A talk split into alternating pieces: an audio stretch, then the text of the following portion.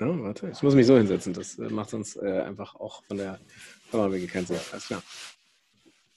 Moin Moin und herzlich willkommen zu einer neuen Episode von Be Smart, dem Podcast der Sales Automation Labs. Mein Name ist René Sozi und ich bin heute mit dem ganz fantastischen Jan Randy hier. Ähm, Jan und ich haben uns überlegt, ein neues Format zu starten. Wie ihr seht, wir sind wieder äh, per Video unterwegs. Wenn ihr das bei Spotify hört, seht ihr das nicht, aber dann kommt mal bei YouTube vorbei.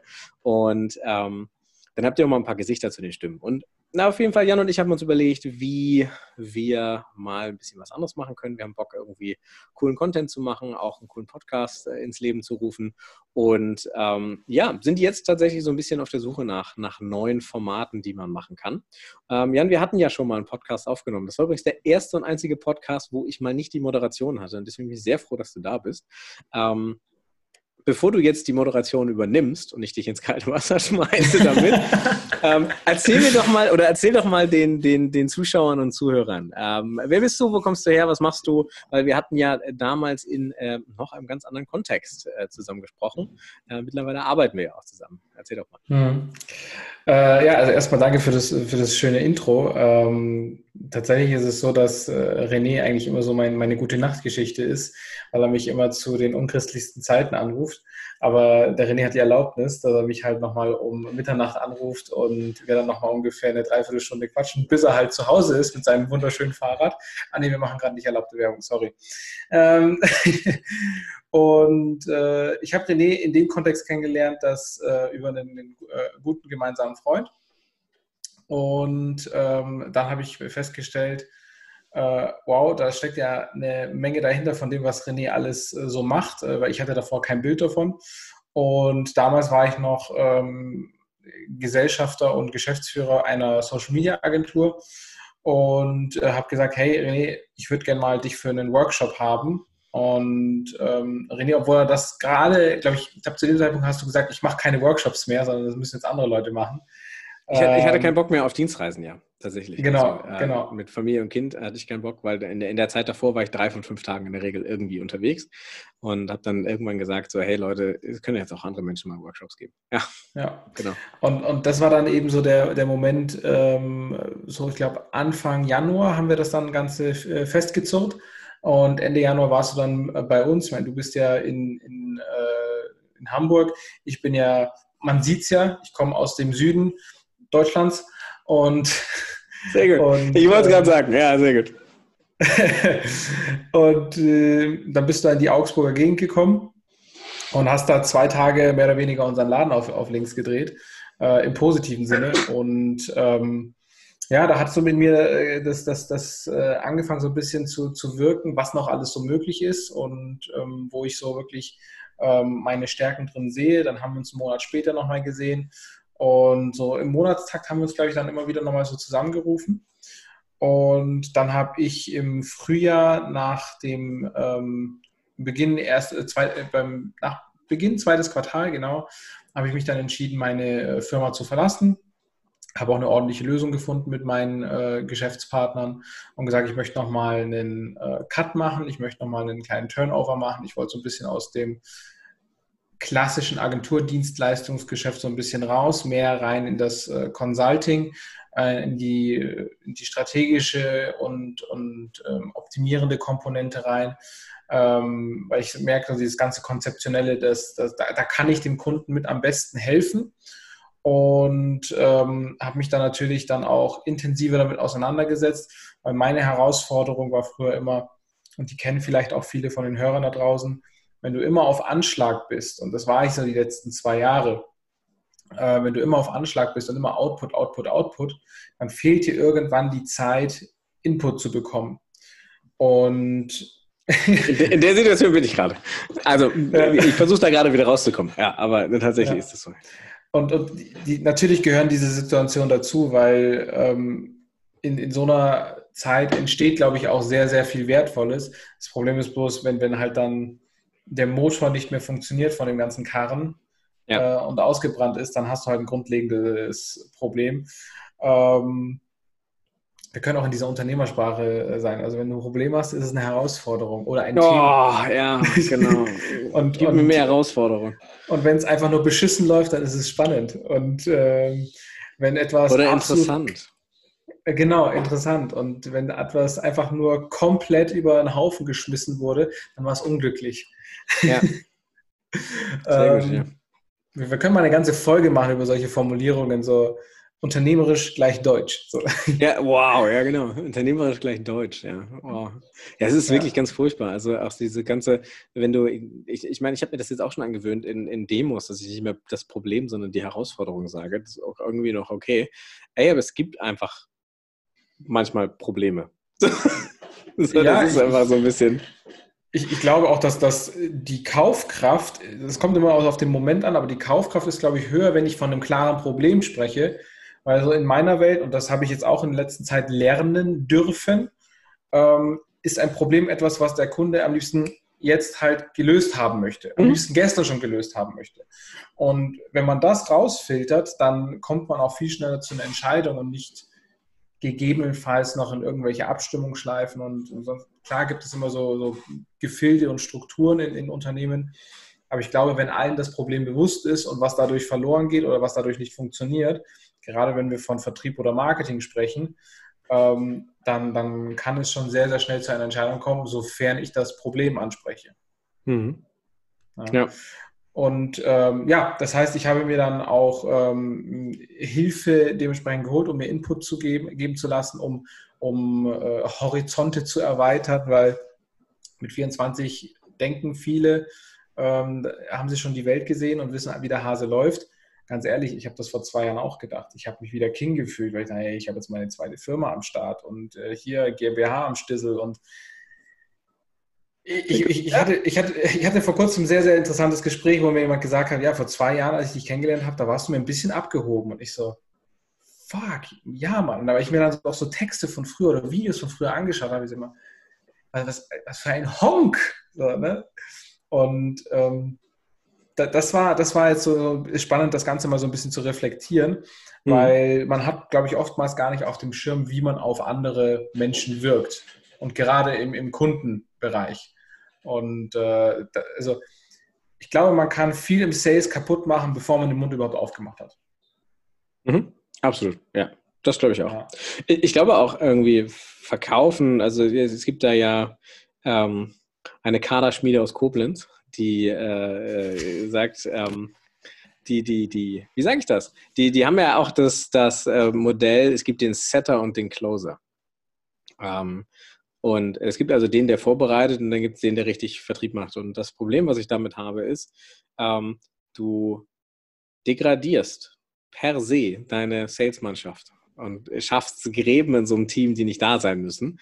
Und für den Kunden ist das, glaube ich, höchst befremdlich, wenn ich äh, ja die, weil, weil was ist ein Vertrieb? Vertrieb ist Beziehungsaufbau. Und äh, wenn ich jetzt äh, eine Stunde oder zwei Stunden mit dir spreche und danach kommt Eddie und will mit mir dann das Geschäft machen. So, das ist dann halt so, wo ich sage, ach, weiß ich nicht. Und ich sage ja gar nicht, dass das wahrscheinlich nicht gut funktioniert. Ähm, ich glaube nur, dass sich das auch wieder schnell ändern wird, weil das ist wieder so eine Sache aus den, aus den 90ern. Ähm, Vertrieb ist ja eigentlich irgendwie auch, auch Verkaufen, ja. Was ist denn Verkaufen und Closen? Das ist eine Gesprächsführung. Ich meine, du hast es jetzt gerade festgestellt.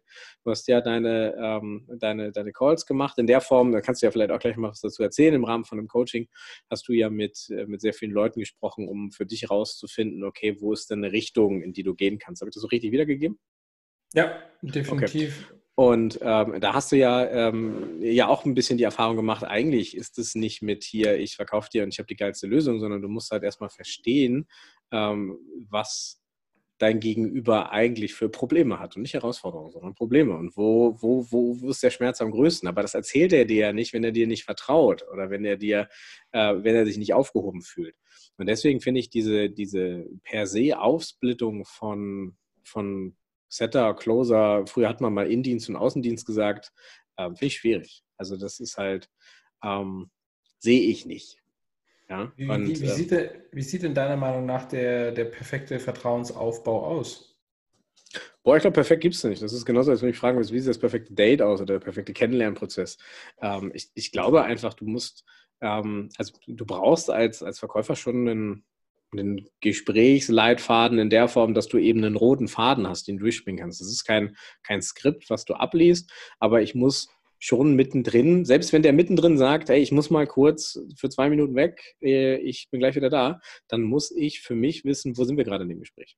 Ja, habe ich, mhm. welche Fragen habe ich geklärt? Und äh, das kann ja auch sehr individuell sein. Wir nehmen ja Band, also Budget, Authority, Need und Timeline so dass ich immer mit dem Need anfange und sage, hey, äh, äh, lieber Kunde, worüber sprechen wir heute? Was, wie kann ich dir helfen? Weil die buchen sich einen Termin bei mir. Das ist ja, der Sales-Prozess ist ja schon so aufgebaut, dass die Leute, die, die schreiben mir eine E-Mail und sagen, kannst du mich anrufen? Selbst wenn ich da Zeit habe, sage ich nein. Ähm, such dir bitte hier einen Termin aus und dann äh, sprechen wir. Weil eben das eine ganz andere Voraussetzung ist. Dann spreche ich halt nicht mit, ja, schön, dass das geklappt hat. Ähm, um, ich würde Ihnen gern Folgendes verkaufen, sondern ich sage halt, schön, dass das geklappt hat. Wie kann ich Ihnen denn helfen? Ja, was ist mhm. denn, ähm, was ist denn Ihr Problem? Das heißt, ich starte schon auf Augenhöhe. Und das ist ähm, für mich auch so ein paar Jahre voraus der, der schönste und größte Gamechanger gewesen, ähm, als ich das verstanden habe, dass so ein Terminbuchungstool nicht Convenience ist, sondern ein Terminbuchungstool ist halt irgendwie Voraussetzung dafür, dass ich angenehmere Gespräche führe. Und ähm, darüber hinaus ist es dann so, dass wir ähm, ja, kurz und knapp. Ich glaube auch das Mindset, ja, jetzt habe ich Mindset gesagt, ja, yeah, alle, alle Bullshit-Bingo-Sachen direkt irgendwie in Minute, weiß ich nicht. Ähm, ich bin da halt rangegangen damit, ey, pass auf, ähm, das habe ich aus dem Buch uh, Let's Get Real oder Let's Not Play, kann ich sehr empfehlen, ähm, dass man eben sagt, hey, ich, das erste Gespräch dient dazu herauszufinden, ob ich mit dir Geschäfte machen möchte. Nicht umgekehrt. Mhm. Sondern äh, die ersten 15 Minuten will ich dir, also das erste Gespräch auch, will ich dir gar nichts verkaufen, sondern äh, ich erzähle dir, was, ähm, was ich mache, du erzählst mir, ähm, was du machst und dann schauen wir, ob wir zusammen irgendwelche Überschneidungspunkte finden. Und wenn wir nach fünf Minuten feststellen, eigentlich passt das nicht, menschlich, thematisch, irgendwas, vom Budget her, dann ist das völlig okay, dann ist das ein Win. Ja, weil dann habe ich keine Zeit verschwendet, weil dann sind die grundlegenden Voraussetzungen für so ein Geschäft nicht, äh, nicht vorhanden gewesen. Und dann kann ich das auch nicht abschließen, egal wie gut ich vermeintlich im Verkauf bin. Und das geht mir so ein bisschen gegen den Strich, dass halt viele, also dass diese, diese, diese Sales-Mentalität noch so ist, ich kann jedem was verkaufen und ich will jeden überzeugen. Ah, weiß ich nicht, sehe ich nicht so. Ich glaube nicht. Also wenn ich, ja, mal, ich, ich, esse kein, ich, ich esse kein oder wenig Fleisch und ich mag keine Frikadellen. Jetzt kannst du die geilsten Frikadellen und Buletten der Welt haben. Die wirst du mir nicht verkaufen. so, Ende. Ja, ich habe den Bedarf nicht. Und deswegen ist es halt, ist es halt Momentum. Ja, du, du, ich muss jetzt Hunger auf Frikadellen haben und 10 Euro in der Tasche, dass ich mir sie leisten kann. Ansonsten mhm. muss ich zum Geldautomaten gehen und wieder keine Frikadellen. Das heißt, es geht um Momentum und deswegen ist Sales auch ein Quotengeschäft. Vertrieb war immer ein Quotengeschäft. Das sagt ja auch jeder, ja, hier muss 100 Leute und dann. Aber das heißt letzten Endes einfach nur, du bist sehr ineffektiv, wenn du 100 Leute abtelefonierst, um die zwei zu finden, die gerade einen richtigen Moment haben. Das ist ja auch der Grund, warum diese Kaderschmiede aus Koblenz richtigerweise auch äh, selber sehr viel über Ads macht und dich halt so durchqualifiziert. Das ist der Grund, warum ein HubSpot gar keine Outbound-Aktivitäten mehr macht, sondern nur noch mit Inbounds arbeitet. Ähm, und ähm, ich, das ist aber ein anderes Spiel. Also gerade für Vertriebler häufig auch eine, eine, eine geistige Grätsche, die sie nicht so hinkriegen.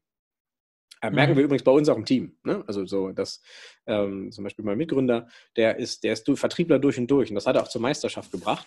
Ähm, der hat aber verstanden, was, was, was Werbung bringen kann und was auch so Content bringen kann, aber ähm, selber fällt ihm das sehr schwer, diese Sachen umzusetzen. Und das ist auch völlig okay. Ja, so deswegen, aber das merke ich halt immer wieder, auch wenn wir das unseren Kunden und den Vertriebsteams erzählen.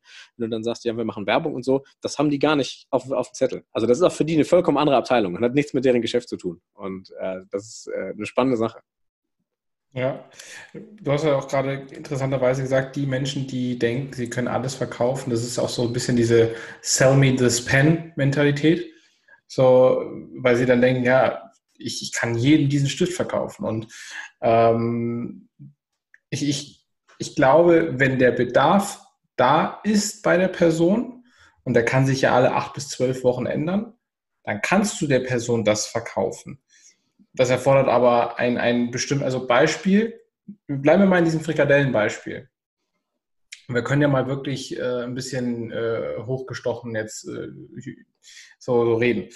Ähm, wenn, wenn du hochgestochen sagst, über Frikadellen reden, jetzt bin ich gespannt. Ja, ja, nee, ähm, ich glaube, hochgestochen war das falsche Wort, aber ich bin Ausländer von daher. Ach Quatsch. Ja, ja.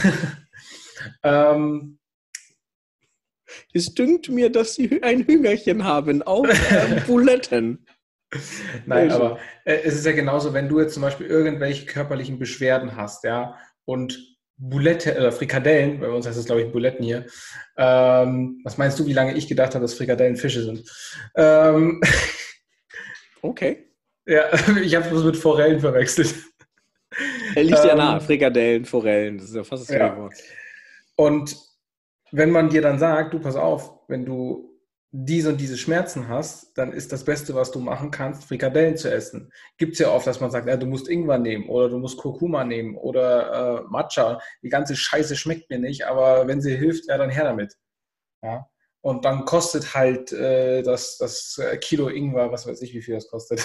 Aber gehst du, dann, gehst du dann mit Ängsten oder Schmerzen um? Also das ist ja auch so eine grundsätzliche Sache im, im Vertrieb. Ich, ich gebe mir das, nehme mal das Versicherungsbeispiel. Ähm, aber bevor ich das mache, nochmal zurück zu Sell Me the Pen. Äh, das Witzige ist, es wird immer so dieses, ich kann jedem was verkaufen, das Beispiel genommen. Aber was er in diesem Beispiel gemacht hat, ist, schreib mal deinen Namen auf eine Serviette ich habe keinen Stift. Hier, willst du den Stift kaufen? Er hat genau das gemacht. Er hat einfach ja. denjenigen gefunden, der das richtige Momentum hatte, nämlich gerade ja. jetzt den Bedarf. Deswegen verstehe ich halt nicht, wie das als Analogie funktioniert. Ähm, aber das, ich verstehe vielleicht auch so vieles nicht. Ähm, und äh, zurück zu dem Bulettenbeispiel. In der Versicherung haben wir mit Angst verkauft. Stellen Sie sich vor, Ihnen fällt ein Flugzeug auf den Kopf. Ja, stellen Sie sich vor, Ihr Haus wird von einem Meteoriten getroffen und stellen Sie sich. So, das kannst du natürlich machen. Ähm, du kannst halt Livestreaming verkaufen mit, stellen Sie sich vor, ähm, ihre, ihre, ihre Veranstaltung wird abgesagt und sie haben das nicht. Ja? Ähm, das ist ein Weg, das zu verkaufen. Aber du kannst halt auch sagen, stellen Sie sich vor, Sie könnten einfach noch 10.000 Menschen mehr erreichen, zusätzlich zu denen, die Sie schon vor Ort haben. Das, derselbe, derselbe selbe Kontext. Ähm, und deswegen mhm. so dieses über Angst verkaufen finde ich immer schwierig, sondern ich finde immer, ähm, mach mich zu einer besseren Version von mir selber. Ja, also helf mir mit dem, was, was du mir anbietest, mich zu verbessern. In einem realistischen Maß. Ja, so und äh, Kaderschmiede aus Koblenz ruft mich an und sagt, ich mache aus dir den neuen Grand Cardone. Und ich sage, äh, okay. so, ich bin interessiert, äh, erzähl mir mehr unrealistisch. Ja? Ich sehe einfach viel ja. besser aus als Grant, so dementsprechend. Erstens das. Zweitens, ja. dein Jet ist größer. Mein Jet ist größer, ja, den, den ich im Kinderzimmer ja. stehen habe. also ich, ich, ich, ich tue mir so ein bisschen schwer mit, mit Ängste und Schmerz, das zu, zu differenzieren, weil die Angst, wenn ein Flugzeug dir abstürzt, ähm, und du würdest überleben in dem Szenario, dann hast du ja trotzdem Schmerzen. Also Angst und Schmerz sind ja sehr nah beieinander. Ja, absolut. Aber ich glaube, das ist eine sehr klare Abtrennung. Also eben auch aktuelles Kundenbeispiel, denen sind letztes Jahr äh, 100.000 Euro plus durch die Lappen gegangen, weil sie nicht genug Menschen hatten, die sie an andere Auftraggeber vermitteln konnten. Ihnen fehlten also Leute, die sie weitervermittelt haben oder hätten können. Ähm, und jetzt kann ich natürlich sagen, hätte ich jetzt sagen können, äh, stell, also der, der, der Schmerz ist, wie bekomme ich qualifiziertes Personal? Und äh, die Angst ist, stellen Sie sich vor, nochmal 100.000 Euro minus dieses Jahr. Mhm. Und das ist, das ist der Unterschied. Entweder sage ich, verkaufe ich dem jetzt äh, irgendwie eine Personaldienstleistungsgeschichte mit, ähm, stell dir vor, du müsstest dieses Jahr nochmal den Scheiß machen. Aber ich kann auch sagen, stell dir vor, du kannst dieses Jahr nochmal 200.000 Euro mehr verdienen, wenn wir es schaffen, zusammen dir das Personal zu holen. Und deswegen, der, der, der Schmerz ist da, aber ich muss es halt, das Angst, äh, Angst ist ein argumentativer Weg, finde ich. Ähm, resultiert mhm. natürlich daraus, da hast du recht, also das, aus einem Schmerz kann auch eine Angst werden, aber so im Grundsatz, äh, Schmerzpunkte zu identifizieren und den Bedarf zu erkennen, weil das ist das Gleiche, ist halt wichtig, aber dann sollte man das immer mit Improvement argumentieren und sagen, guck mal, so können wir das besser machen, zusammen. Ja?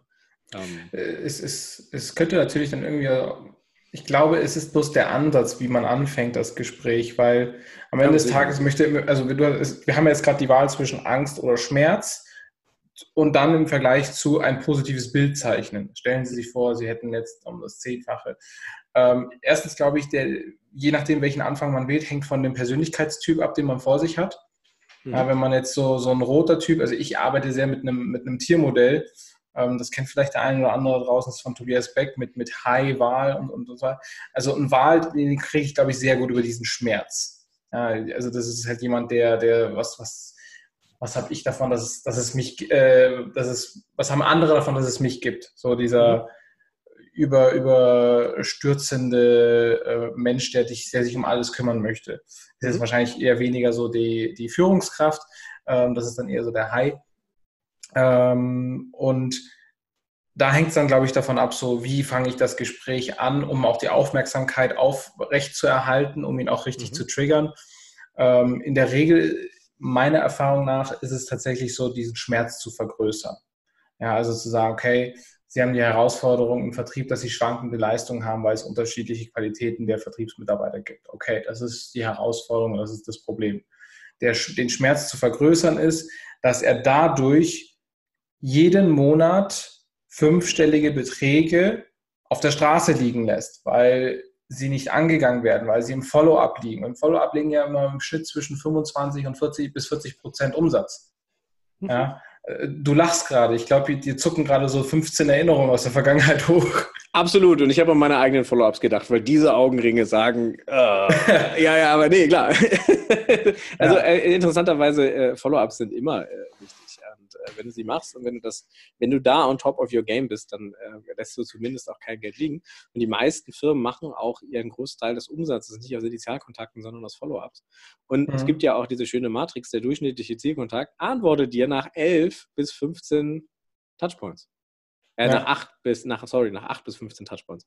Ja. Aber die meisten Vertriebler hören dann nach drei auf. Das heißt aber nicht, dass du ihn 15 Mal penetrieren sollst innerhalb von einer Woche, sondern dass du da einfach einen sehr smoothen, charmanten Weg finden musst für dich, der auch für dich auf deine Persönlichkeit passt. Ähm, oder um es anders sagen, mit dem du leben kannst. Ähm, solche Leute halt bei der Stange zu halten und dich ins Gedächtnis zu rufen. So, und das ist ja. halt ein wichtiger Punkt. Ich habe jetzt gerade auch jemanden auf dem Tisch liegen, der, mit dem ich vor jetzt inzwischen zwei Wochen telefoniert habe ähm, den ich halt jetzt gerade einfach nicht erreiche. Aber ich rufe ihn jeden Tag zweimal an. Und ich habe mir gedacht, okay, vielleicht ist er ja im Urlaub, aber das kann ich ja nicht wissen. Deswegen rufe ich weiterhin jeden Tag ein bis zweimal an. Einmal früh und einmal nachmittags. Äh, manchmal probiere ich es auch mit einer anderen Nummer. Bis der mir nicht sagt, Herr Randy, es reicht jetzt oder ich, ich kann ja nicht wissen, was, was los ist. Also ähm, viele Vertriebler machen sich, glaube ich, zu viele Gedanken über Themen, die sie gar nicht betreffen. Ja, absolut. In, in diesem Fall würde ich jetzt sagen, das ist eine Stilfrage. Ich hätte jetzt irgendwie, nachdem ich ihn zwei Tage nicht erreicht habe, hätte ich jetzt eine E-Mail geschrieben und gesagt, Digga, wenn du Bock hast, ruf mich an. Ansonsten lege ich dich jetzt zu den Akten. So, ähm, also ich bin da, ich bin da, glaube ich, auch äh, fatalistischer, wenn das jetzt nicht, vielleicht ist ja ein Kontakt, den du unbedingt haben willst, dann ist das was anderes. Definitiv. Ähm, genau, aber es gibt halt so, es gibt halt auch Kunden, wo ich sage, ähm, oder, oder, oder Leads, wo ich sage, du, ähm, also ich hänge mich jetzt für dich nicht aus dem Fenster, wir können das gerne machen und das würde ich auch dann sehr, sehr gerne mit dir machen. Ähm, aber ich, du bist nicht die Prinzessin, die ich aus dem Turm retten muss. So, das ist, wenn, dann bin ich die Prinzessin. Und äh, so, das ist halt einfach der, der, der, da, da gibt es halt Leute, die, die möchten das so und die, die, die mögen das auch so. Aber ähm, das muss immer jeder für sich entscheiden. Ja das, das, hängt, glaube ich, auch mit, mit, mitunter so mit dem Standpunkt zusammen, wo du jetzt inzwischen schon stehst. Ne? Also du hast halt eine ja, andere absolut. Pipeline ähm, mit, mit ähm, was bist du, Ende 20 bist du? ja, sagen wir, ich bin Ende 20 und sehe aus wie Mitte 30. Mhm. Genau. Ähm, und, und ich jetzt hier mit Anfang, Mitte 20 äh, sage halt dann, nee, bevor ich jetzt den einfach gehen lasse, aus einem Grund, den ich noch nicht weiß, mhm. ja, ich, kann ja, ich weiß ja nicht, warum er zum Beispiel im Moment nicht erreichbar ist. Und ja, das ist manchmal ernüchternd, ähm, aber wenn du den, den State änderst, den, die Attitude änderst und weggehst von ich freue mich nur über Sales, anstatt über die, die Work Ethic, äh, also was alles, im Endeffekt muss genauso der, der Weg zum Sale gewürdigt werden wie der Sale selbst. Ja, und vor allen Dingen muss das Geschäft auf Augenhöhe sein. Ne? Also das ist so eine, ja. wenn, wenn, dein, wenn dein, und das ist ja auch, ich glaube, dass die meisten Vertriebsorganisationen laufen ja ihrem Angeboten hinterher. Ja, man sagt immer so zwischen 60 und 70 Prozent. Das heißt, zwischen 60 und 70 Prozent haben auch einen, einen, schiefen Forecast, weil wenn du dann ein Angebot, äh, wenn du ein Angebot schreibst, muss es nach meiner Definition eigentlich ein No-Brainer sein. Also da muss 80 Prozent der Arbeit ist da schon erfolgt. Das heißt, du hast alles besprochen, du hast alles geklärt. Jetzt geht es darum, dass die internen Prozesse laufen. Also, dass du eine Purchase Order bekommst bei großen Unternehmen, dass da alle Stakeholder intern nochmal abgeholt werden. Aber da geht es nicht mehr um die Sache. Da sind man sich grundsätzlich einig, dass man zusammenarbeiten möchte. Und ähm, das ist bei vielen Firmen nicht so. Viele Firmen sagen, ja, guck mal, ich habe eine Demo gemacht, hier ist das Angebot. Und dann laufe ich mal im Angebot hinterher. Und, ähm, dann wird dann häufig gesagt, dass die, dass die Vertriebler nicht closen können oder nicht, nicht, nicht gut da in ihrem Job sind. Und ich bin da genau gegenteiliger Meinung. Die haben halt ihren Job am Anfang nicht gemacht. Also die haben die Analyse des Aussieben nicht gemacht. Und gerade wenn das dann jetzt eine, eine Organisation ist, die mit so einem Zweiermodell arbeitet, also mit so einem Wingman-Modell, ja, gut, das ist dann noch schwieriger. Weil dann hast du ja irgendwie, dann muss, muss ich ja zu meinem, zu meinem Setter, Wingman, Indiens gehen und sagen, die, du hast deinen Job nicht gemacht. Und Das ist doch Kacke.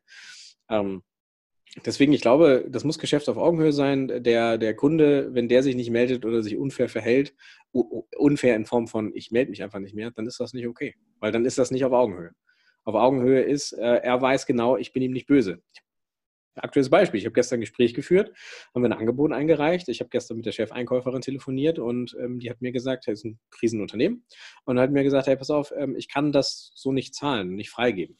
So, weil uns hat irgendwie die Krise hart getroffen und so weiter und hatte sich da ähm, auf Widerstand gefasst gemacht. Und ich habe gesagt, halt, das ist völlig okay, das verstehe ich. Das geht halt auch nur zusammen. Ähm, ich kann aus dem Angebot nichts rausnehmen, weil diese Sachen sich halt aufeinander aufbauen. Ähm, bitte sag mir doch einfach, äh, was du zahlen kannst. Und wenn das jetzt nicht so voll aus dem Ruder läuft, dann äh, machen wir das da schon irgendwie möglich. Ähm, so dass ich halt sage, äh, durch dieses kleine Entgegenkommen, was äh, uns jetzt nicht wehgetan hat, ähm, bin ich aber in der Lage, da jetzt einfach eine schöne Geschäftsbeziehung zu machen. Und just heute habe ich zwei E-Mails bekommen mit zwei weiteren Ausschreibungen, für die ich nicht mal, von denen ich nicht mal wusste, wo ich jetzt quasi, ähm, wenn ich mir Mühe gebe, heute zwei Folgeaufträge generieren kann. Und das ist natürlich dann auch gut für die Stimmung, dass man eben sagen kann, okay, ähm, das sind so Dinge, die man, äh, die man weitermachen kann. Und ich glaube halt, what goes around comes around. Ja, wenn du dich fair verhältst und wenn du irgendwie auch professionell bist, dann ähm, kommt das auch immer wieder zurück. Wenn du dich allerdings aufführst wie ein Arschloch, dann kommt das halt auch zurück. So. Damit sind wir jetzt wieder explicit. Damit, damit habe ich dich ja damals kennengelernt. Du hast, glaube ich, in deinem LinkedIn, äh, was ist das nochmal, die Unter-Bio oder Bio, hast du, glaube ich, reinschrieben. Ja, diese, diese Catchphrase, genau. The best sales method, uh, don't be an asshole. Mittlerweile steht da was anderes, aber ja, äh, habe ja, ich lange Zeit ja. drin gehabt. Weil ich glaube, das ist auch genau der Punkt. Also sei halt kein Arschloch, dann funktioniert das schon. Aber was glaubst du, was glaubst du, warum ähm, haben so viele Vertriebsorganisationen oder Unternehmen, die ein Sales-Team haben, äh, diese Herausforderung, dass der Vertrieb noch nicht so auf, auf, auf Touren läuft? Unternehmenskultur, ehrlich gesagt. Also das, das, das krankt ja schon in der, in, in der in, in der Systematik drin, dass du, oder im System, du hast ja, du baust ja so ein Vertriebsteam auf, das sind ja eiskalte Profikiller oder Söldner. Ja, also die laufen nicht für dich los, weil sie das Produkt geil finden oder weil die dich cool finden oder weil sie dahinter stehen. Im besten Fall stehen die hinter dem Produkt. Aber jeder Vertriebler wird dir erzählen, ja, ich kann nur das verkaufen, wohinter ich auch stehe. In der Wahrheit ist das nicht so.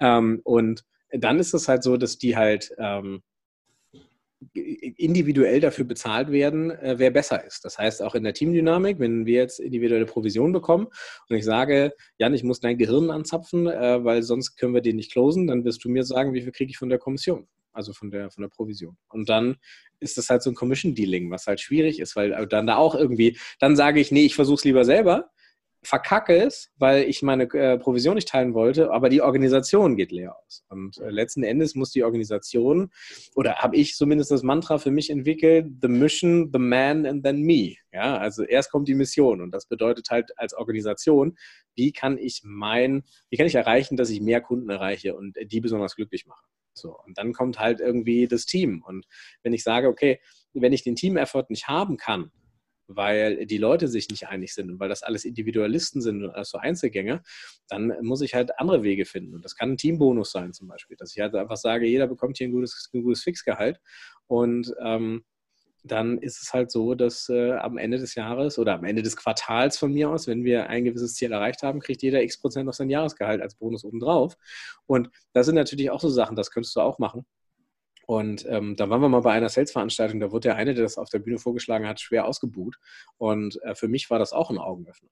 Ja, seitdem arbeite ich nie wieder mit solchen äh, Organisationen zusammen, wo es halt so individuelle Kommissions-, also ich sage mal Commission, also wo Provisionsmodelle gibt, ähm, weil das nicht für das Unternehmen an sich, für die Organisation ist das der schlechtmöglichste Weg. Natürlich der Vertriebler, der uns jetzt zuhört, wird sagen, René, du bist bescheuert. Und das verstehe ich. Aber aus der Organisationsrichtung, aus als Head of Sales, ist es meines Erachtens völliger Selbstmord, so ein System zu fahren. Und deswegen funktionieren viele Sales-Abteilungen nicht. Unter anderem. Wahrscheinlich. Mhm. Mhm. Meine Meinung. Nee, macht ja auch Sinn. Glaubst du, dass ein, ein Geschäftsführer, wenn er keinen Head of Sales hat, Sales können muss, um gute Leute zu bekommen oder eine gute Struktur zu schaffen? Ich glaube, dass jeder Geschäftsführer oder jeder Gründer die ersten 100 Deals selber machen muss. weil ansonsten kennst du halt dein Geschäft nicht. Ähm, und ansonsten gehst du halt auch einem Typen auf den Leim, der vorgibt, dein Geschäft zu können, weil du es selber nicht weißt. Also wenn du 100 Mal verkauft hast, dann weißt du auch genau, wie man dein Produkt verkauft. Und dann kannst du halt auch andere, also dann kannst du halt einen Vertriebsleiter, den du potenziell auf der einstellen möchtest und dann auf die Payroll setzt, den kannst du halt viel besser einschätzen, als wenn äh, da jemand kommt und sagt, ich verkaufe dir alles an jeden. Und du sagst, geil. So. Ähm, und auch oft genug erlebt. Ähm, deswegen, ja, muss man können, glaube ich. Auch als Startup-Gründer ganz bewusst. Die ersten 100 Deals müssen deine sein. Was, was äh, glaubst du, wenn jetzt jemand ähm, an dieser Schwelle steht und sagt so, ich habe jetzt bald meine 100 Deals äh, durch. Ich möchte jetzt gerne einen Vertriebler einstellen, der das so ein bisschen mit für mich übernimmt, damit ich mich so ein bisschen mehr aus dem Im-Unternehmen arbeite, so ein bisschen am Unternehmen zu arbeiten. Welche, auf welche Kriterien sollte man achten, gerade so im Soft-Skill-Bereich? Boah, im Soft-Skill-Bereich, bei dem Head of Sales. Ähm, dass der dir nicht sagt, er wäre schrecklich empathisch und dass der eine feste, äh, also dass der übertragbar gearbeitet hat. Ich glaube, das ist viel wichtiger. Ähm, wir haben häufig ähm, Talente irgendwie, die wir sehen oder kennenlernen, die sind so auf einer, maximal zwei Positionen, die sie mal bekleidet haben, sehr, sehr erfolgreich. Und danach kommt häufig so eine Switch-Phase, wo sie sehr häufig dann äh, selbstfindungsmäßig die Firmen gewechselt haben. Was aber eigentlich dazu, oder was aber eigentlich bedeutet, dass sie in einem Punkt, in einem Produkt irgendwie einen Run hatten, weil vielleicht die Gegebenheiten günstig waren. Glück spielt ja auch eine Rolle. Ähm, aber dann eben nicht in der Lage sind, sich da übertragbar äh, die gleiche Leistung auf anderen, in anderen Segmenten oder in anderen Branchen zu bringen. Und ich glaube, das ist ein harter Indikator. Und ansonsten ist es halt so, boah, ketzerisch, meiner Erfahrung nach, Vertriebler sind nicht empathisch. Aber die meisten Vertriebler werden dir sagen, sie sind unglaublich empathisch. Was sie damit meinen, ist, dass sie sozial intelligent sind. Und ähm, wenn dir, äh, wenn, wenn sich ein, eine Führungskraft dessen nicht bewusst ist, dann finde ich persönlich das schwierig. Ähm, sondern wenn dir denn, also das wären so Sachen, ne, klar, soziale Intelligenz, was, was wir machen, ist antizipieren. Also wenn du ein guter Verkäufer bist, dann antizipiere ich das, dass du gerade unglücklich bist oder dass du gerade überlegst oder dass du gerade, weil sich deine Körpersprache verändert hat, ja. Ähm, das hat aber nichts mit Empathie zu tun. Ähm, und das sind halt so Sachen, ich, ich glaube, das ist wichtig, dass die Person das bewusst macht. Also, dass das nicht unterbewusst passiert und sagt, ich antizipiere jetzt und habe ein Gefühl, dass du gerade in den, zurückgehst, sondern als Führungskraft muss ich ganz klar benennen können, warum ich das denke. Weil du zum Beispiel gerade so sitzt, ja, oder weil du gerade, ne, sind die ganzen Klassiker. Ähm, und da muss ich, das, das ist der Erfahrungsskill Ich muss die Dinge bewusst machen können und bewusst abrufen und ich muss übertragbar arbeiten können. Also es ist egal, ob ich Töpfe äh, Bücher, also in meinem Fall mal, mal Buchverträge, Software as a Service, ähm, jetzt irgendwie Projektdienstleistung verkauft. Ähm, aber das, das funktioniert alles, du, ich sag mal, nach derselben, nicht Methodik, aber schon nach demselben, nach derselben Struktur. Ähm, und das muss eben auch eine Führungskraft leisten. Mhm.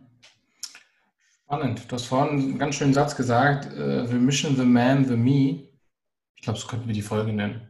Ja, The Mission, The Man and Then Me. Das ist äh, tatsächlich aus äh, dem Buch, äh, es gibt ein Buch, das heißt genau so, es ist ein ehemaliger ähm, Delta Force äh, Offizier. Delta Force sind die, die, die wirklichen Profis im US-Militär, deswegen hört man über die so wenig. Und das sind die Leute, die auf diese unmöglichen Probleme angesetzt werden. Das heißt, die, sind, die arbeiten eigentlich großteilig mit dem Kopf, deswegen finde ich sie unglaublich spannend. Ähm, und da ist es zum Beispiel so, eine schöne Geschichte aus dem Buch, und da ging es dazu, die, wollen, die mussten einen äh, bosnischen, ähm, einen serbischen Kriegsverbrecher ähm, rausziehen. Und ähm, den hatten sie identifiziert, sie wussten, wo der längs fahren wird, aber der war in Begleitung von äh, vier bewaffneten Wachen und dann ist dann irgendwie auch das der Gefahrenpotenzial auch für den, den sie eigentlich haben wollen, sehr, sehr groß. Und äh, sie mussten ihn also irgendwie ablenken, um äh, dieses Auto zu, zu ähm, stürmen. Und dann stehen sie da und überlegen und in, dann haben sie gesagt, alles klar, aber äh, was ist, wenn wir jemanden von uns in ein Gorilla-Kostüm, das ist wirklich so passiert, in ein Gorilla-Kostüm anziehen und nachts einfach mitten in der Nacht auf die Straße schicken? Das ist so ein absurdes Bild. Die werden vier Sekunden damit beschäftigt sein, sich wieder einzufangen. Und derzeit haben wir den aus dem Auto gezogen. Und genau so haben sie es gemacht. Und das ist halt so diese unmöglichen Sachen. Oder die haben im Irak, äh, war das halt so, äh, da haben sie Eisblöcke aus ähm, äh, Flugzeugen über Wochen abgeworfen.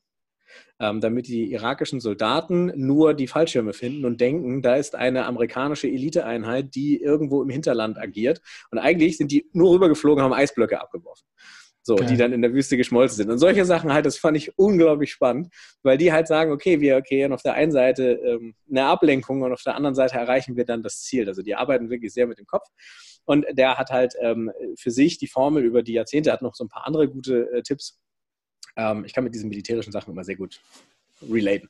Und äh, da hat er dann aber gesagt, so pass auf, ähm, der Leit, die Leitregel war immer für mich für Entscheidungen. Was ist wichtig für das Ergebnis der Mission, also das übergeordnete Ziel? Das kann man eins zu eins auf eine Organisation übertragen. Ähm, also was ist wichtig für, die, für meine Organisation? Was ist wichtig für meine Mitarbeiter, the man? Und was ist danach wichtig für mich? Das bedeutet aber auch, dass ich als Geschäftsführer zum Beispiel als letztes komme. Ja, das heißt, meine Bedürfnisse müssen als letztes in dieser Organisation, so wie ich sie führe, sein. Und am Anfang kommt die Mission, es kommt die, Organisation. Es kann also sein, dass ich Entscheidungen treffen muss, die für mich zum Nachteil sind, aber für meine Firma eben zu Vorteil. Und das ist halt etwas, das ist so ein Leitsatz, den ich mir zumindest äh, so auf die Fahne geschrieben habe. Ja, das, das macht auch auf, auf jeden Fall Sinn. Die Frage ist jetzt nur, Findest du, dass es bestimmte, also so wie man jetzt gerade dieses Beispiel genommen hat mit den Eisblöcken, das ist ja eine, eine klare Strategie, um den Gegner, ja, den, den Feind ähm, oder den Gesprächspartner, wenn wir es jetzt mal adaptieren, ähm, in eine Richtung zu locken, damit wir ans Ziel kommen oder einfach nur die, die, die Leute so ein bisschen zu führen, ähm, um, um auch an das Ziel zu kommen, was du für dieses Gespräch vorhast, um zu evaluieren, passt naja, das? Aber, ja, aber da, da, würde ja, die, da würde ja die, die Analogie wieder greifen. Also es geht ja dann äh, geht ja nicht um die Eisblöcke, sondern es geht darum, was ist das übergeordnete Ziel. Ähm, mhm. Wenn mein übergeordnetes Ziel ist, dass ich mit dieser Person irgendwie Geschäfte machen möchte, dann äh, ist es natürlich so, dass äh, dieses übergeordnete Ziel vorstehen muss. Und dann ist es halt, dann ist die Mission, hey, ich möchte diesen Kunden gewinnen. So, und ähm, das bedeutet dann halt, dass ich das tun muss, was, und das ist dann persönlicher Stil, ne? Also wie du dann, und das ist ja das Schöne an dieser Philosophie, wie du zum Ziel kommst, ist völlig egal. Du musst nur am Ende des Tages damit leben können.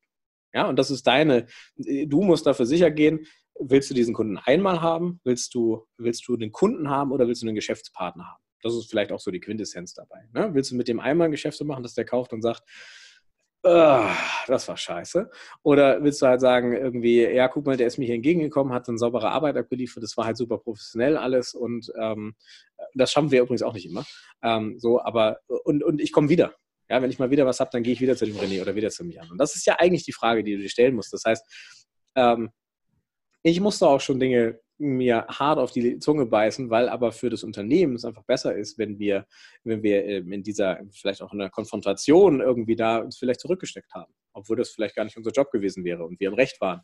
Aber ähm, das wäre mein Ego, was dann durchgesetzt worden wäre. Aber für mhm. die Mission und für die Männer oder die, die Mannschaft wäre es äh, der schlechtere Deal gewesen.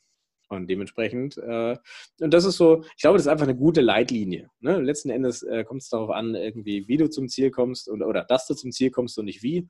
Ähm, aber du musst für dich halt nur wissen, so, kann ich damit leben? Kann ich morgen noch mhm. irgendwie aufstehen und sagen, alles cool?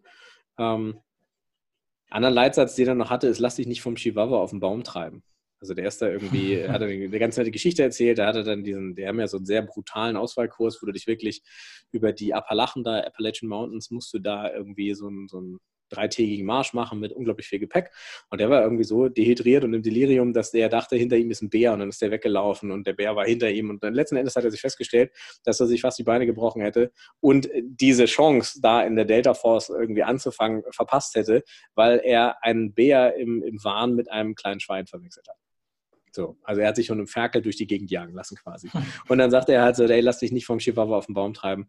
Ähm, du musst halt regelmäßig gucken, dass du nicht so tief im Kaninchenbau drin steckst, dass halt eine Kleinigkeit diese ganze Organisation lebt. Hatten wir ein schönes Beispiel. Wir hatten in dieser Eventprojektgeschichte einen Kunden, der sehr, weil der erste, dem wollten wir, den, den, den, den wollten wir es auch recht machen, aber der hat halt im, im Rückblick und auch, der hat so viel Ressourcen gefressen und der war so nicht anspruchsvoll, aber verunsichert, brauchte so viel ähm, Betreuung, dass ähm, wir besser dran gewesen wären, hätten wir den nicht angenommen. Ja, weil wir einfach sehr viel Energie und Zeit verloren haben, um einen Chihuahua irgendwie äh, zu, zu, zu streicheln und von dem haben wir uns auf den Baum jagen lassen, anstatt zu sagen, nee, wir machen das jetzt nicht, wir lassen diese, diese nur gute Gelegenheit einfach passieren und konzentrieren uns darauf, einfach weiter äh, zu entwickeln und weiterzubauen. Aber hinterher ist man immer schlauer, ne? So, das ist halt die Sache. Mhm. Ja, also ich, wie du schon sagst, ich glaube, es braucht einfach grundlegend eine klare Definition von Marschroute, ob das ein Leitfaden ist, ob das ein paar Stichpunkte sind, ähm, einfach nur um mit jedem Einwand von einem Gesprächspartner auch vernünftig umgehen zu können. Und auch, das hast du eingangs gesagt, wenn jemand sich bei dir einen Termin buchen möchte heute, dann sagst du, nee, buch dir bitte hier über diesen Link einen Termin. A, er, sicher, er kommt auf dich zu und, und, und möchte dich anrufen oder ruft dich an. Und äh, B, dieses, dieses gesunde Machtverhältnis bleibt erhalten. Also es verändert sich nicht so, dass der Kunde herkommt und sagt, hier, ich brauche das und das und du machst das jetzt so und ich handle dich ordentlich runter und wie man das halt alles kennt, ähm, sondern es, es bleibt einfach gesund und du kannst natürlich immer noch äh, das Gespräch so ein bisschen führen und leiten, ohne dass das der Gesprächspartner merkt oder sich irgendwie durch das Gespräch geschubst fühlt. Genau. Also muss halt auf Augenhöhe sein. Ne? Aber auch das nochmal, das kann jeder natürlich halten, wie er möchte. Da gibt es auch unterschiedliche Typen, die sind auch unterschiedlich erfolgreich. Also die Kaderschmiede aus, aus Koblenz, der kann man den Erfolg nicht absprechen, aber die Methoden finde ich nicht gut. Aber ähm, das schließt sich nicht aus. Ja, es gibt offensichtlich genug Leute, die ähm, das okay finden. Und das ist auch völlig fein. Ähm, aber in den Bereichen, wo wir unterwegs sind, ähm, und das ist ja nun im Gegensatz zu unserer ersten Intention ja eher sehr, sehr große Firmen mit irgendwie sehr aufgeblähten Einkaufsprozessen, wo du eben nicht mal schnell irgendwie hier, guck mal, ich verkaufe den Coaching für 300.000 Euro, unterschreib mal jetzt. Ähm, das funktioniert da halt nicht. Ähm, sondern da heißt es, alles klar, äh, wir sind uns einig, in drei Wochen hast du den Termin beim Einkauf. Äh, der Einkauf will nochmal Dinge wissen, dann musst du vorher noch drei, drei Blätter unterschreiben und eine Selbstauskunft geben und hast du nicht gesehen. Und dann wirst du da als Einkäufer registriert und dann kann die erst bestellen.